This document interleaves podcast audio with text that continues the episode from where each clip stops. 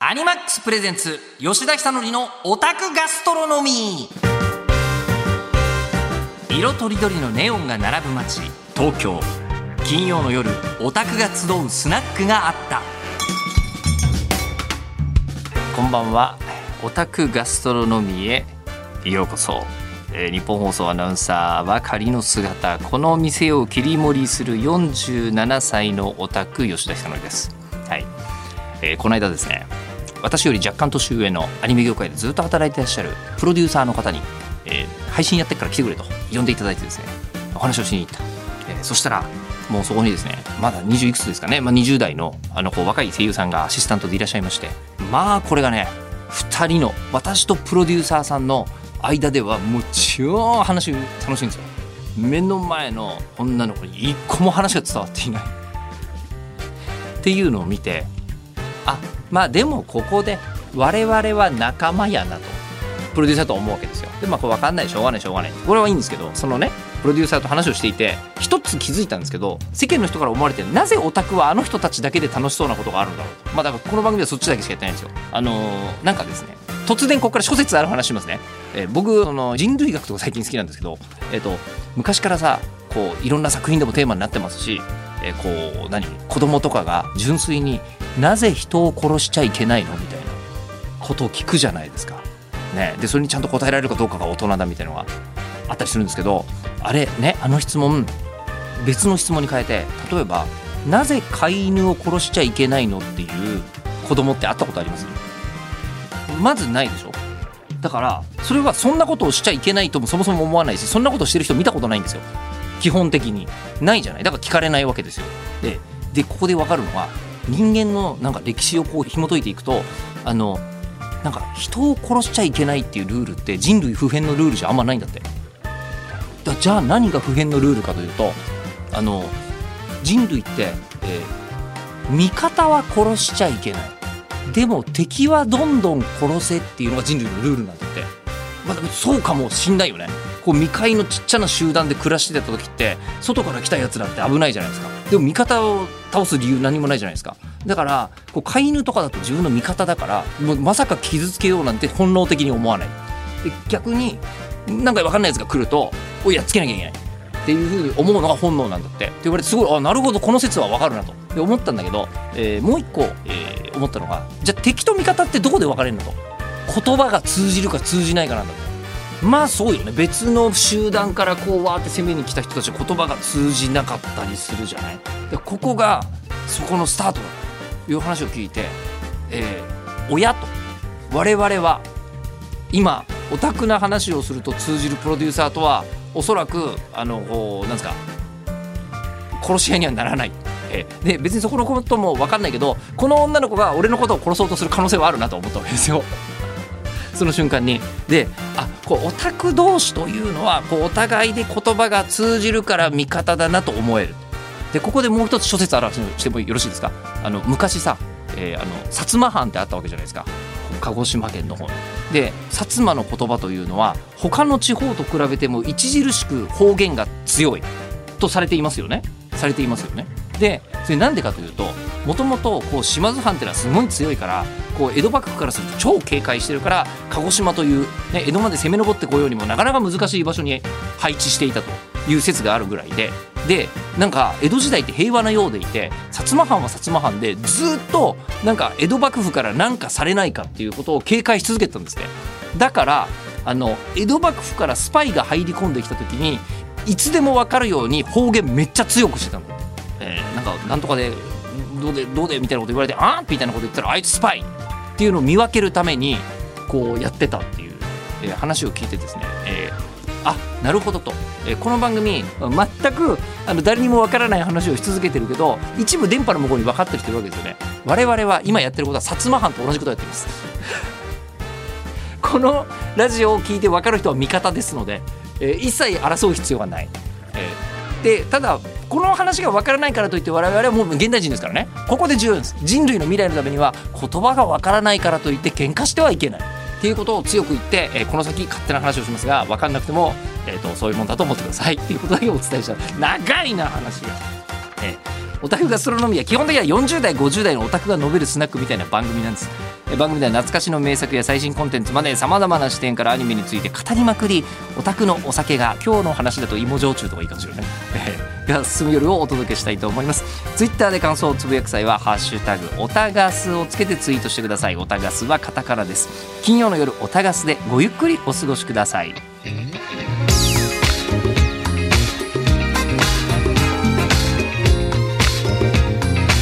ニマックスプレゼンツ吉田久典のオタクガストロノミーこの時間はアニマックスがお送りしますあそれでおっさんのそれプロデューサーさんとそのオタク話バーっとしてる時に最近なぜか突然ローキューブっていう言葉がツイッターでトレンドに乗った瞬間があったっていう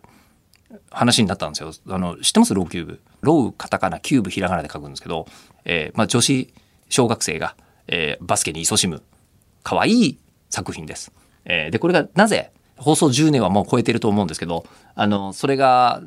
突然バズったかというと、えーローランドさんがローキューブ見てるってこう言ったからなのよ。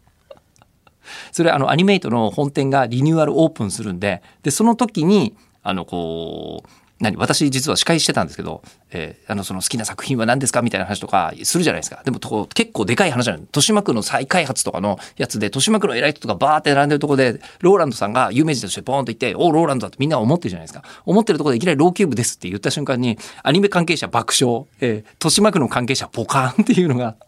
起きてこの瞬間にあのあローランドも薩摩藩の人だったんだなみたいなことをみんなで思ったなっていうことを思い出しました。はいじゃあそれでは、えー全く反省する色のないまま、えーアニマックスプレゼンツ吉田ひとりのオタクガストロノミー今夜もこちらのコーナーをお届けしたいと思います。ガンダムハラスメント。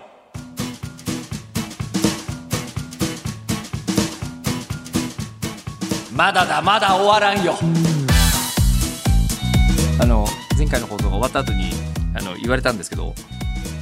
あのどこまでが アニメのセリフか分かんないっていう。話今のはそう、うん、今のはシャアがおっしゃってます、えーやつなんですけど確かに分かんないところですこの人本当になんか突然言葉遣いが とっちらかったなとか思われてんでしょうねこれね、えーまあでもいいんです分かる人だけが分かっていただければ。ということでまあガンダムは特に引用の率が高いわけですよ。本当に言いたいことがいっぱいあるわけですね。じゃあ行きましょうかね。えーこちらはラジオネームマームさんからメールいただきました。はいありがとうございます。社会人3年目の20代です。おお若い世代から。来ましたねむしろ、えー昨年から同じチームになった10歳上の上司の男性が大のガンダム好きです。えってことはでも30代半ばぐらいだよね。多分ね。30代の方。はい、えー私が、えー冬にモコモコのダウンコートを着ていてそれを脱いだ時に「バーチェじゃん」と言われました。いやあのまあそういうモビルスーツがおります。ええでもまあ、ラジオでモビルスーツの表現超難しい。難しい。デンドロビウムとか言われても分かんないよね。あの、でかいやつってあんのよ。ガンダムの世界には当然サイコガンダムの昔から、なんか突然でかいというのがいくつかあるんですけど。えーで、調べてみたら、えー大柄なガンダムで、これ優しいね。調べてくれてんだね。ちゃんとこれですよ相互理解ですよ、ええそうなんですよ、ええええ調べてみたら大柄なガンダムでなんか変形して細くなるみたいなやつでした仲の良い上司なので嫌な気はしませんでしたがいや私ガンダムじゃないですよと瞬時に切り返せなかったのはすごく悔しかったです。優 しいこれはいい。これこういうこれは幸せな事例ですね。ハラスメントガンダムハラスメントに対するね、ええ、あのねこういうことなんですよ。こうこういうことです、ええ。今今の時代結構これ最近聞いて本当にそうあ確かになと思ったんだけどなんかね入社面接とかをする人たちっていうのいるじゃないですかで入社面接であのこう何趣味は何ですかみたいなねこととか聞くことあるでしょで聞くこと聞いて何最近見てどんなコンテンツが好きみたいなコンテンツ会社の人が面接やってたんですってで面接やってたらあの昔はもう大人の方が面接官の方が「えボカロのそういうのが流行ってるの?」みたいので1ミリも分かんないみたいなことがあって、あったけど、大人はわかんないけど、あの、その就職活動をしている若い世代はみんな、ああ、はいはい、それね、と。わかるわかる、みたいな話をしていた時代がですよ。時代が今、ネットとかが流行りすぎて、もうコンテンツがマジ細分化しちゃってて、えー就職活動をしてる人たち同士でも、私は〇〇にハマっていますみたいなこと言うと、え、何それって言ってんだって。お互いに。で、結局どうなってるかというと、ね、そういう、でもお互いがこういうのを何、あの、温めて楽しむみたいなことがなくなってるのかというと、そうじゃなくて、そうするとどうなるかというと、みんなが一斉に見てるコンテンツって唯一先生なんだって。同じクラスの担任の先生とか、大学で言うと授業のこの担当の先生とかいるわけじゃない。先生のモノマネとか先生の噂話っていうのが今必ず鉄板で存在するんだって。ただ他の学校には伝わんないんだけどと。いうことになってて、人間はコミュニケーションを求める生き物です。えーだけど、えー分断がこのままでは進みます。えーお互いのハラスメントを許していきましょう。えーその主張をこうしていきたい。でまあ、ガンダムはもう一つの例かもしれませんが、えーあなたがお好きなものは何ですか、えージョジョの奇妙な冒険とか、えーいっぱいありそうだな。ドラゴンボール。まあ、ドラゴンボールぐらいもでもあるんでしょうね、きっとね。覚悟はいいか。俺は住んでるみたいなことを言いたいジョジョの好きな人もいらっしゃれば、どうなんですかね、ドラゴンボールって、どの辺まであんのかな？クリリンのことかぐらいまでいくともうモノマネネタになってるもんね。ね。クリリンのことかって変なさ、あの、正当のキャッチコピーより絶対有名でしょ、もう。ね。そういう、まあ、ものが通じなかった、あーどうですかね。でも愛が溢れてる人ほどこう言いたいですからね。だという、あのーまあ、なんですか、事例研究、えーあなたからのハラスメント事例を、えー今後もたくさん集めていきたいと思っております。はい。で、えーその中でですね、この番組以外にはほぼ送る意味のないメールをいただきました。ありがとうございます。こちらはラジオネーム、えー稲毛のおとうやんさんからいただきました。ありがとうございます。えー吉田さん、スタッフの皆さん、おはようございます。一体いつ聞いてるんですか？タイムフリーでも全然いいんですけど、金曜の夜って言ってるのに。えー私は子供の頃からアニメが好きな54歳のおっさんです。いいですね。今では高一の娘とアニメを見ています。これこれこれうちもみうちは高3ですけど娘。見てます。一緒に。えースキップとローファーも見ますが、えーコンサトシパプリカとかも一緒に見てます。えーで新旧の宇宙戦艦ヤマトも見ていて、えーこれについては大抵の人は知っていて話題になるとそれなりに盛り上がります。あ、これ、これがドラゴンボールみたいなもんじゃないですか。ヤマトとかそういうのはいいですよね。でも、私が宇宙戦艦ヤマトが終わった後に、えー同じ日テレの同じ時間枠で、えー宇宙戦艦ヤマトと似たようなストーリーでつなぎのように放送されていた、宇宙空母ブルーノアの話をすると、今まで誰一人として知らず、話はだだ下がりです。吉田さんはご存知ありませんか？誰かこのアニメを知っている人は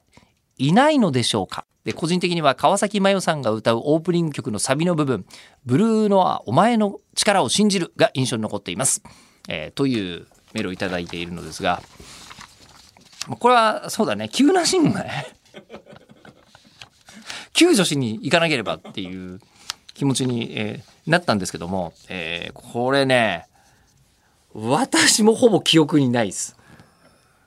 ちょっとやっぱ子供の頃の7歳差というのは再放送されてるかされてないかで相当あってどうなんですかねブルーまあその時代コンテンツほんと少ないから再放送はきっとされてるんでしょうけども私もほぼ記憶にないのですが結構はっきりしたこうあの固有名詞いただいたじゃないですか。えーで調べてみました。えー川崎麻世さんが歌うオープニングのサビオープニングのね、えー宇宙空母ブルーノア大いなる海へ、えー調べてみたら作曲平尾正明さんでしたね、えー大化が作っていらっしゃる、えー曲なのですが、えー日本放送の CD ルームに川崎麻世ベスト版があってその中にあったそうです。なので、えー今日この急な信号を僕はあの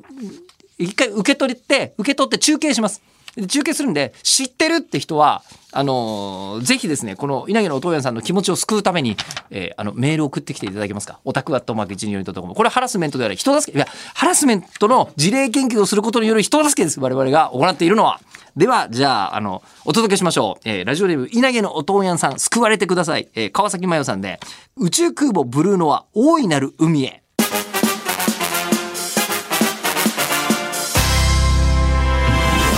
スプレゼンツ吉田久典のオタクガストロノミー。この時間はアニマックスがお送りしました。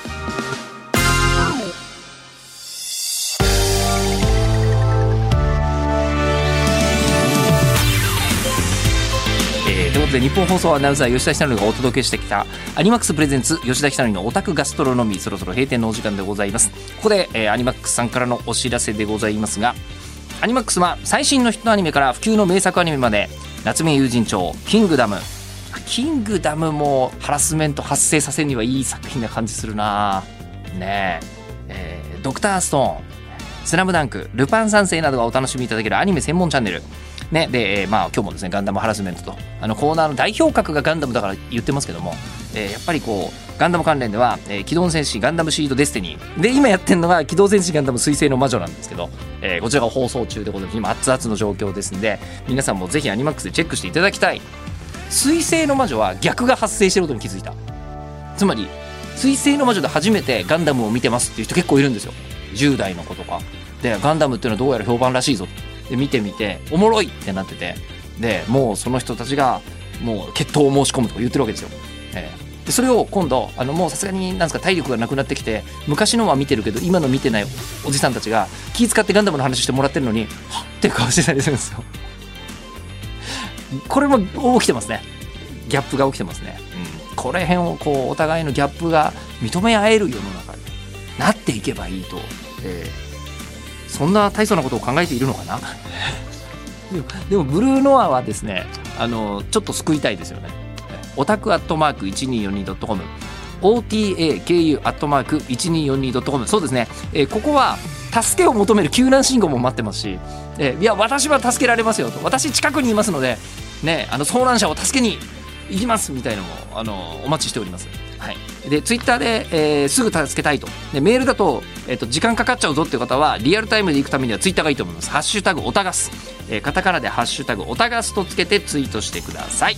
それでは、えーこの時間のお相手は、えー日本放送アナウンサー吉田久典でした。では金曜の夜おたがすでまたお会いしましょう。